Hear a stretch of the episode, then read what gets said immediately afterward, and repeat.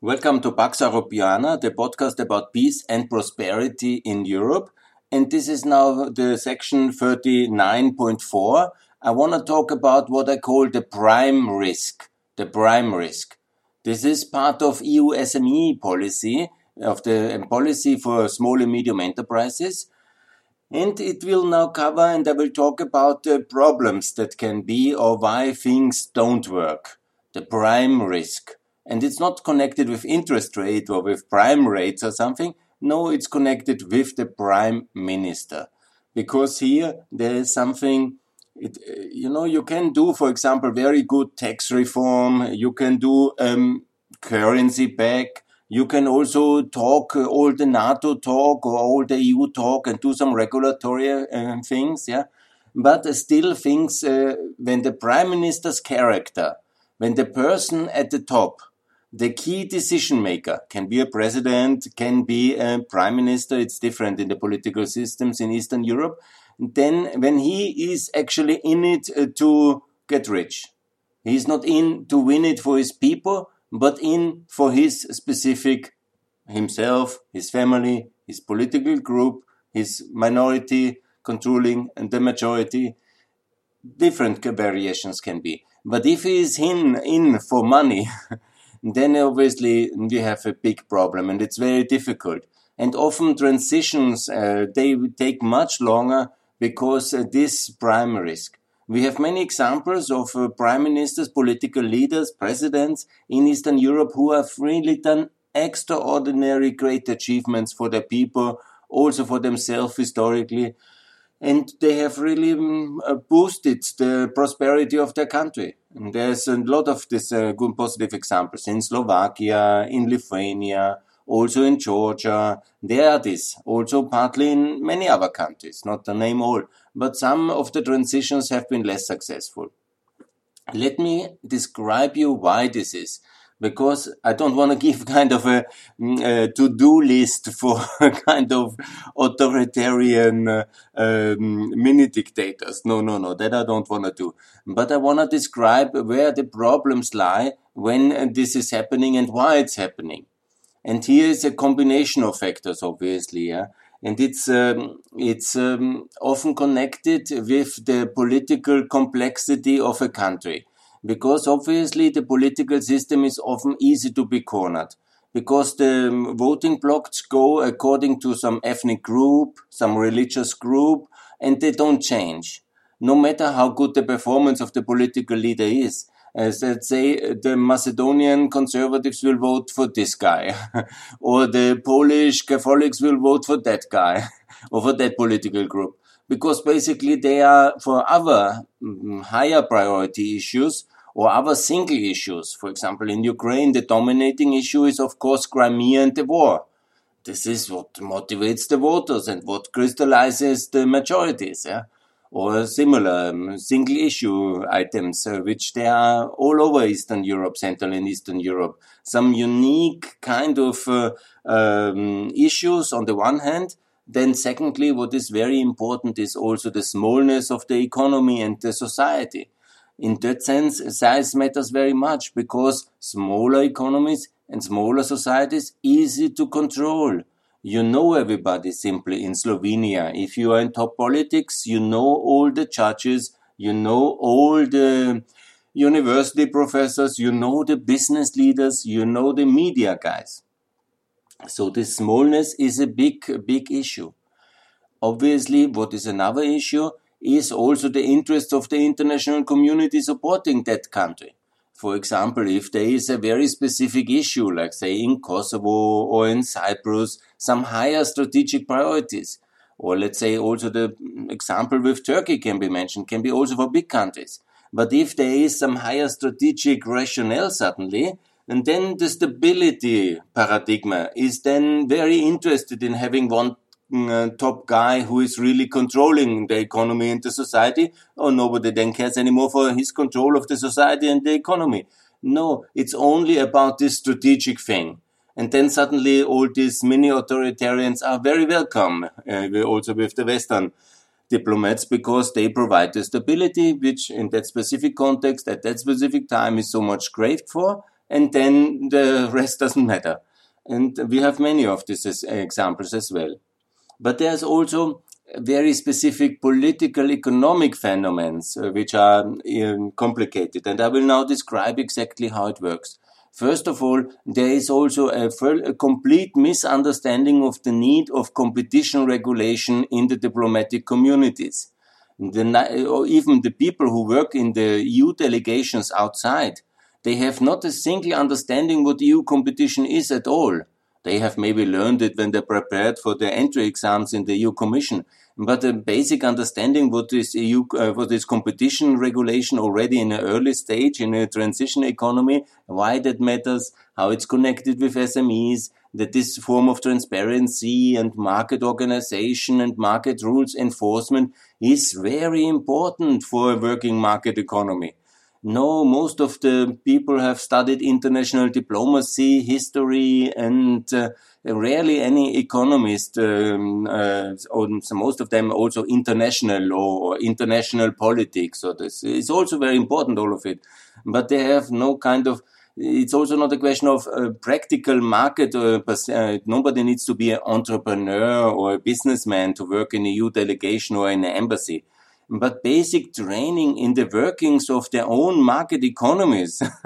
How uh, competition law in the 1910s or 1900s of uh, the beginning of the 20th century was invented for many important reasons in uh, the, um, uh, in America and how this also then later after the Second World War was very important part of our market regulation and why it's needed and how it's needed, how it can be supported that's rarely seen as a priority in all the transition countries. And then obviously the markets don't work because without competition, uh, regulation, anti-monopoly uh, efforts, and with uh, no interest from the international community in these specific factors, then obviously they all copy some basic, uh, it's always the law will be copied. There will be also an agency set up, but it's powerless. It's meaningless. Nobody supports it.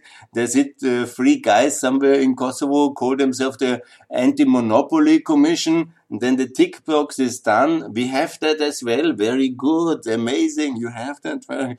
They do nothing. They have no authority. They can uh, supervise nothing. They cannot enforce competition. And nobody in any EU delegation or embassy thinks that's a priority at this stage because anyhow, the priority is other bigger issues and uh, war, peace. And obviously that's important. But then obviously a competition culture is not developing. And then we have also this uh, issue of collusion in small countries. Collusion is always uh, then obviously much of these transition company, uh, countries are very much depending on international funding. So um, you don't have so much bank loans, but you are very much depending on the international donor organizations to provide the startup funding, uh, the EBRD or the EIB loan uh, systems. And then you are also in these complicated efforts where just the, the very active ones, in a sense, not the very entrepreneurial ones, but the ones with the good connections with the international community or with the government who is recommending them to the international community, and they are getting the funding. And that's also a problem. Additionally, then is collusion culture is always, you know, being close to the public procurement, it's a borderline towards corruption already, but also corruption obviously is a big issue, very clear. And that all leads then that the communist countries always had high level of state ownership of the corporate sector. And in some countries, privatization was very successfully driven forward. But in many countries like Slovenia, Romania, even Austria and Italy, yes, and also in Greece, you have of, of course this huge level of state ownership of the economy increases now the state privatization fund.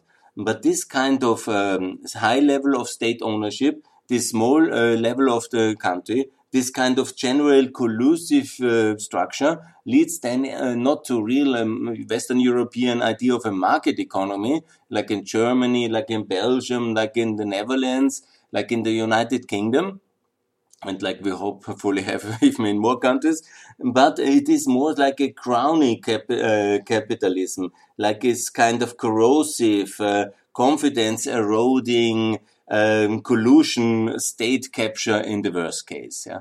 And that's um, un very unfortunately. And the, the reason for that is always this kind of political control of this cornering of the political market, if you want to see, because of the single issue that's dominating the societies or this very ethnicity or religiously based uh, voter loyalties.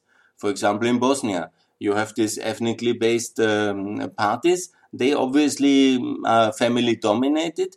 And then you have this um, no kind of competition in the political system. They control, obviously, they know that they long term control the political power. And obviously, then all these uh, effects are um, negatively compounding each other. Then, obviously, what are the tools of control of a society? That uh, most of the Central and Eastern European media markets are not competitive. So they are much too small to be really media market like in US media market, German media market, yeah, even in Austria. But every market further to the east, very small in terms of market size and then you'd have a, a highly concentrated media market on the one side, mostly by two or three um, uh, major families or conglomerates. And then you have also the situation where the media buying of the government is so important it's also, of course, the regulatory power of the government to uh, support or be a bit unfair to the one or give licenses to the next. Yeah? But it's very much also the media buying of the government itself, but also of the government owned companies. Most of the countries have the big infrastructure companies, the big energy companies, the big utility companies are state controlled. So they have obviously huge um, budgets in terms of um, advertising power. The state energy company thinks because anyhow most of them are very dominant in the market position, but they also think it's good to have a good image. And then there's a side about the marketing budgets, mostly about um, a politically coordinated way. Obviously, it's no longer like it was in Austria in the past as well, uh, that this was very politicized and very clear that uh, this energy company belonged to that party and they gave only advertisement to that uh, political um, uh, network of the media because they belonged to and they were wrote, writing positively about them. But more or less, it's like that all over. And that's obviously then a big issue. Then the control of the judiciary. In Austria, I talked already we, we, about it. We have still this uh, system where the Minister of Justice, and we're now trying to change it. Let's hope it works. With the Minister of Justice having this uh, full authority over the general prosecutor. We actually don't have a general prosecutor, but more or less about the prosecutor. The prosecutorial system is fully politicized in Austria and in most of the countries of Eastern Europe. It's only really independent in Europe, in Germany, and in some Nordic countries. Yeah, but most countries have a real issue here. Obviously, it's not uh, so crazy corrupt like in Russia, but it's a big issue. The independence of the media, of the judiciary starts, of course, to have some kind of independence, at least theoretical, of the prosecutor, prosecutor office. Secondly, is also that the judges are all politically positioned, uh, because in Austria we can say exactly which uh, political career to which political party belongs each single judge. It's also in America like that.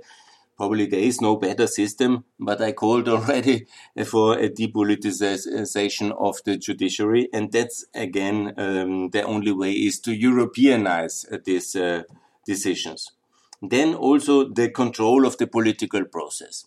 Here, obviously, there's also so many uh, ways. Um, in the extreme ways, it's always very good to talk about Russia because it's the most extreme way that you don't let candidates run. For example, Nemtsov, he, um, God bless him, he wanted to run for something, uh, like um, being president. He was very popular, so he couldn't run. So simple, so easy. The competition is finished ultimately you finish the completely him completely. That's the way. But I'm talking now about the Central Electoral Commission.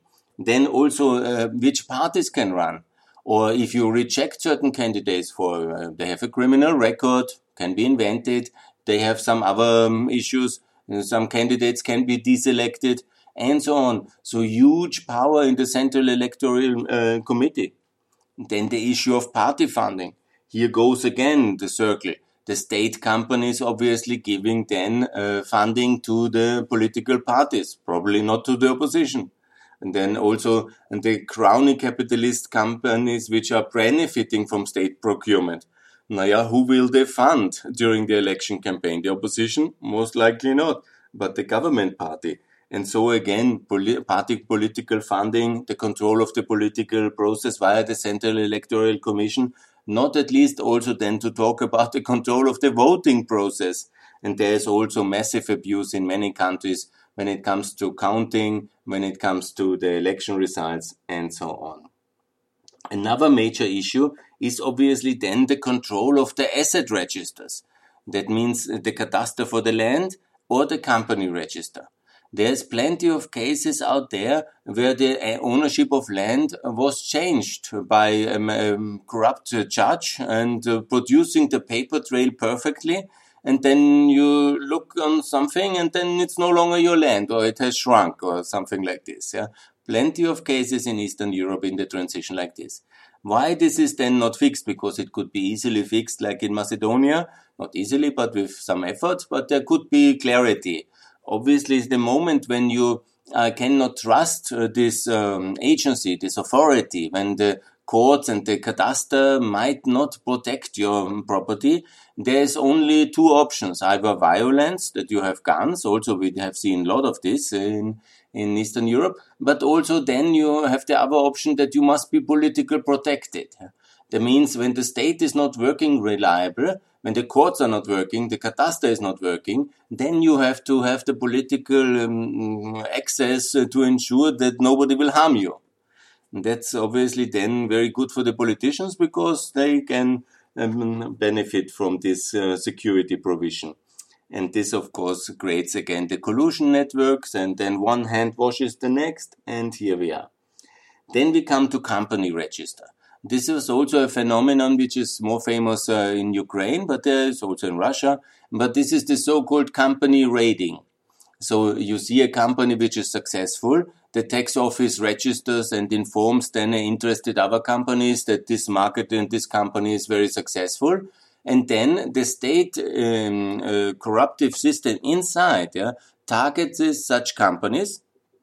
You make a big profits then comes somebody who makes you an offer for a takeover. You reject it because it was a lower evaluation and you didn't want to sell. Okay, suddenly then comes the tax police, then come the court inspectors, then come the environmental inspectors, and then uh, in the worst case, violence, and in the worst case, also manipulation in the company register that your company is basically disappearing in the court records and somebody else owns it with a similar name. And who protects you then? This is company raiding. It's a real big issue in some of the countries. And obviously, when there's no reliability of the asset cadastres, uh, of the company register, then obviously, what else to do? And then either to be very close to politics to protect yourself. That means you have to pay for that. Or also you have to fight for it, but the others probably stronger and then you lose out. And obviously, that's also a major issue. Then you have the whole issue of uh, devaluation, control of the central bank, money laundering, and all the, because the central bank has the capacity and also the possibility to monitor all payments which are coming in the financial system. Obviously, the question is which one get um, checked, which one get not checked where the money laundering authority, because they all have that, uh, raises a red flag and starts to investigate and in which issues they know, ah, this is a very important case. I know the name. It's the brother of the prime minister. It's the cousin. It's that and that. And then they don't investigate. that is one of the way. Devaluation, I have already mentioned, is also a big issue that you create this kind of permanent devaluation fear that means also the company and all the sector who is um, significant, they have to be so close to the state uh, in order to know when the devaluation happens. They have to also follow that uh, the real uh, public procurement trails because that's the only security and also the control of the export industries where you need also then often licenses or access to raw materials which again depending very much on your mining license on your energy system provision and so on. So much dependency which can be exploited. Again, central bank and is very much also the control of the banking system. That's also why many don't want to join the euro system and because there's much more regulatory density and supervision than of the central bank. But also then the question about who gets credit when it comes about big industrial companies. And this is, of course, a significant uh, loan amount which is needed for steel work or for aluminium work. Then the question is who is controlling that, who is agreeing that, who is approving that. And so you can control uh, the economy with this tool.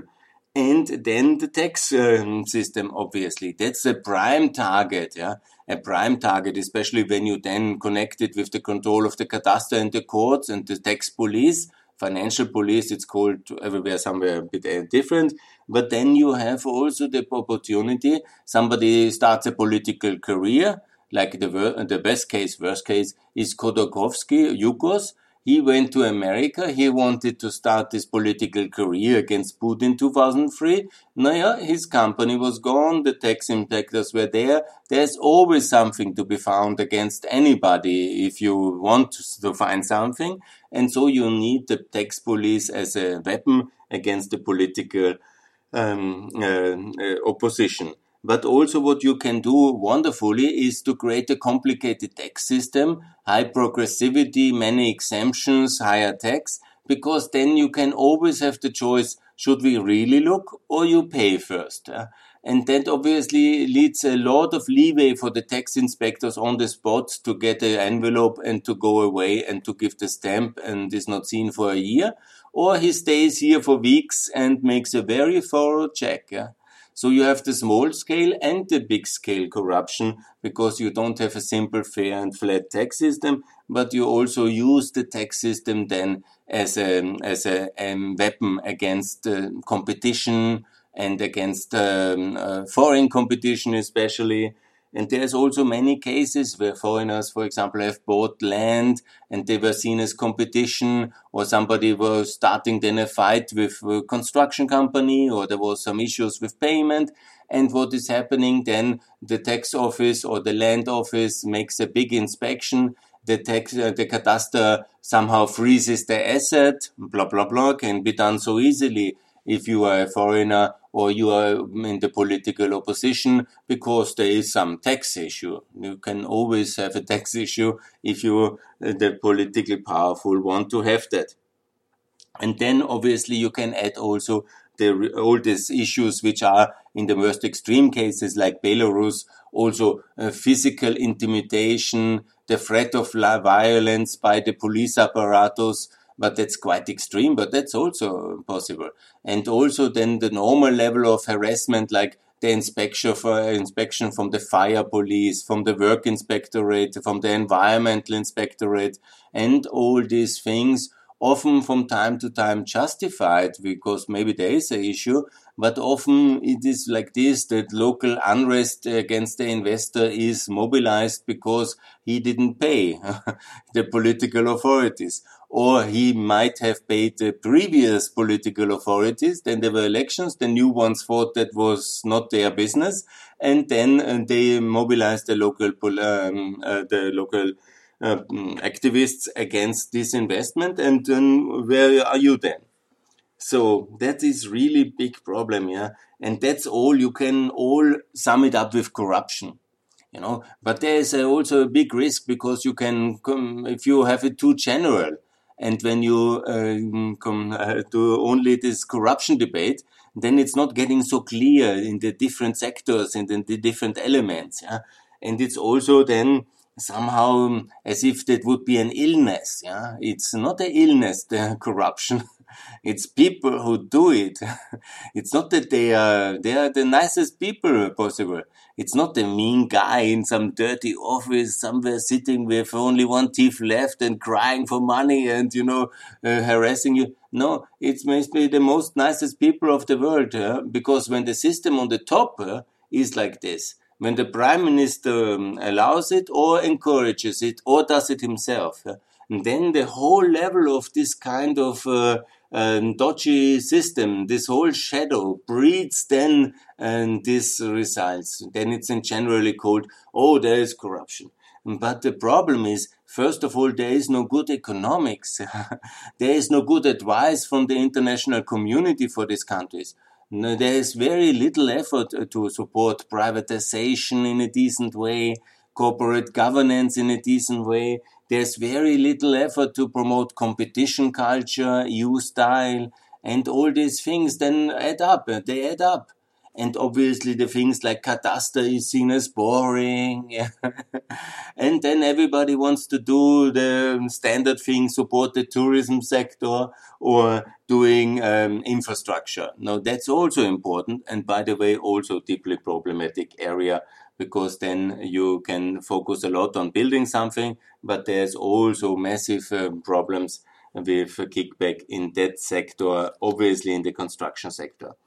So, what I want to say with this little excuse, it, uh, many things can go wrong in the transition.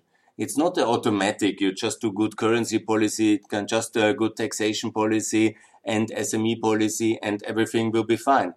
But you know, do the three things, and it's also already a big effort done and do them right and focus about the economics and then already much can be achieved on the way to improve uh, the uh, business environment the society environment the political environment.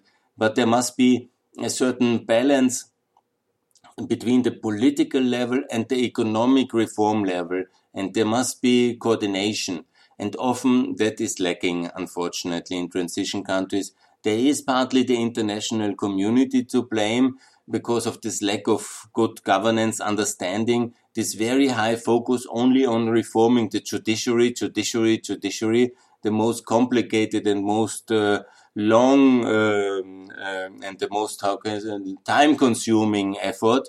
And there is obviously very little appetite to confront the top leadership of the country because that is ultimately a task as well in coordination with the political leaders back home. They should also talk clearly and demand things. And that's actually very often very difficult for the ambassadors because also in Europe, all the politicians know each other and they know each other quite well, depending on their party families.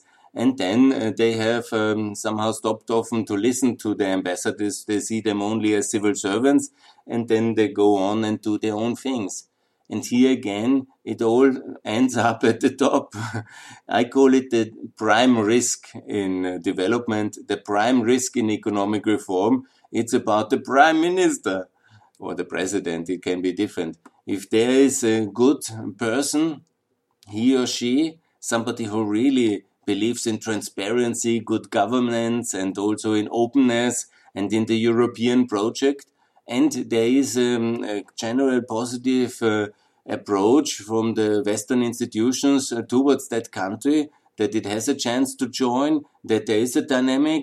There is also some public pressure on the political elite to deliver the reforms because accession is uh, seems possible for the people and for the international institutions, EU, NATO, and the political elite suddenly is then under pressure.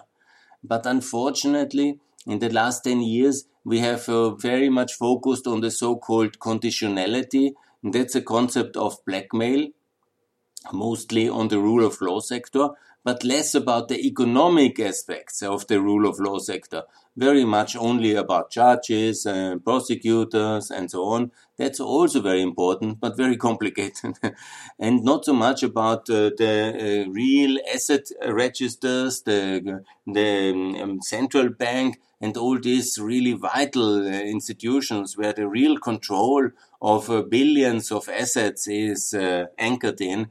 And that's, um, uh, I think, um, one thing we could do better. And obviously, I'm not sure where there will be the next transition. And also in the countries where the transition has been a bit stuck uh, in some of the areas, we could do better if we had a bit more better analysis uh, what is the real issue, this prime risk on the one hand, but also the economic governance, uh, there should be more focus on it.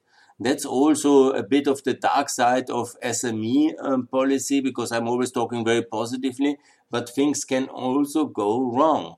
And then you have this high level of corruption beyond 120, as we still have it in Ukraine, for example, in the Transparency International, I'm talking. But you also have the good examples like Georgia, which is 46 or 44 now in this ranking. And you have obviously, you can even keep that at high level of um, prosperity, like Slovenia has such a system. Austria also has a similar system to this day. It's uh, the tragedy. You can also be quite successful with this kind of collusive, corrupt system. Yeah? It's just, you know, I think it's faster, faster progress is possible without it. And also it's not such a good model to export. I think we shouldn't um, export this kind of sleazy, collusive Austrian model of uh, everybody is a friend of everybody. Every hand washes each other. Nobody looks. Yeah? Everybody is family. I think that's not uh, what we should uh, somehow show to the world as Austrian model. I think no. And it's a bit annoying that it is uh, still today in Austria, but also in Romania, in Bulgaria, and in many of the countries. The problem always small market size, lack of really European institutions with authority in that sector. Also, always the political parties very much controlled in cooperation with the media sector and the state companies. We've lost completely the momentum of privatization in Europe. It's a mystery for me. Why is that? We should really regain the privatization agenda and make sure that uh, there is a clear preference for private sector. It's no neutrality towards state corporate sector because obviously they are all owned by the prime minister via various kind of mechanisms and networks but obviously they lead then to this kind of strong uh, cluster of industrial banking infrastructure which all know each other they all come from the same political parties they serve the same men or women at the top and then you have all these negative effects from collusion, corruption, uh, corrosive kind of system. The institutions always then are carefully, yeah, that's a state company, let's not investigate. Ah, the guy is political connected, let's not investigate. Ah, there he has some friends, and the media is also then uh, looking always to get the political system and the jobs for the boys and the whole networking and this is uh, not so good. I mean, if you think it's good and it works, you're probably on the wrong podcast. Uh, I think it is not the way to do it.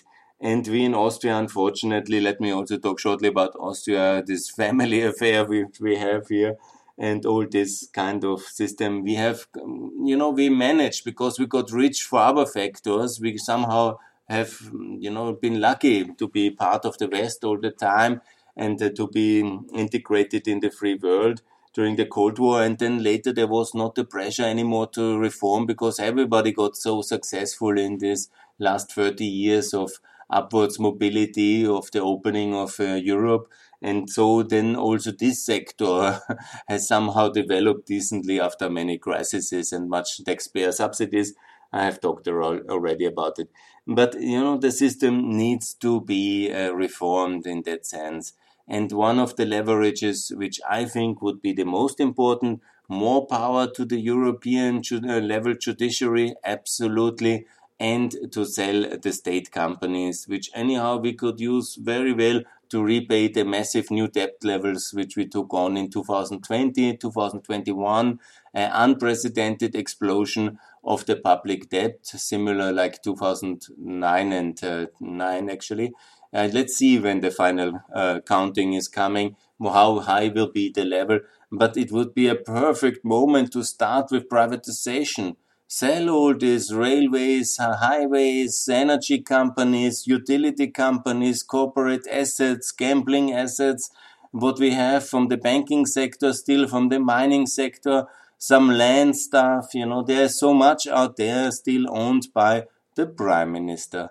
And that's why he wants to make sure that his friends are sitting in the boards, his friends have the great salaries, his friends have the great jobs, his friends control the budgets. You can call them again when you need some subsidies for your um, newspapers or for your media or when you need some jobs for some friends or girlfriends and it all works so fine. Yeah. It's just a small WhatsApp message and everything runs like uh, in the 1950s. Yeah. Or in the 1930s in Chicago. Yes. That's not so good. And that I think we should change. Yeah and it's different in all the countries. You know, there's uh, different levels of state captures, collusive, coercive ca uh, capitalism in all countries, but it shouldn't be. And I think we need a new effort now during 2021 and 22 to clean up the mess, build the institutions, and make this a new priority. But uh, from the decent basis of firm economic understanding how competition regulation really matters for SMEs and for good governance and how the enforcement of this institution is really so important from the asset registers uh, to the central bank and also to the judiciary and to the um, and also that we have an anti-collusion culture and a real competitive and competition oriented SME culture and that we really believe in this and that also the diplomats and the prime ministers they also talk this talk understand it as well support it as well and also that they refrain from the control of the media and the judiciary and they don't insult the media they don't insult the judiciary but they just do the job it's not the job of politicians to manage state companies it's not the job of politicians to manage who sits in big boards of big uh, Austrian state companies or Slovak state companies, Slovenian state companies, Romanian state companies. No, they should do political crisis, do some regulatory and legislative work, um, lead the people in crisis, console them when it's difficult, lead them to inspire them, but it's not the management of state companies. That is really wrong, and also less and less of state land. This has to be also uh, more objectively distributed uh, and uh, also objectively then uh, auctioned off, and a little bit more trust in the private sector and no to autarky. oh, that was a different context. Anyhow, I will talk about autarky and this kind of fallacy as well when I talk about trade policy. This is now enough about this little bit somber topic about state capture, collusion, corruption, and the lack of competition culture, especially east of Germany, and also these cases of crony capitalism and the control of the political process by the Mr. Prime and so I call for transparency and better governance and openness. That is the way for prosperity. Thanks a lot for listening.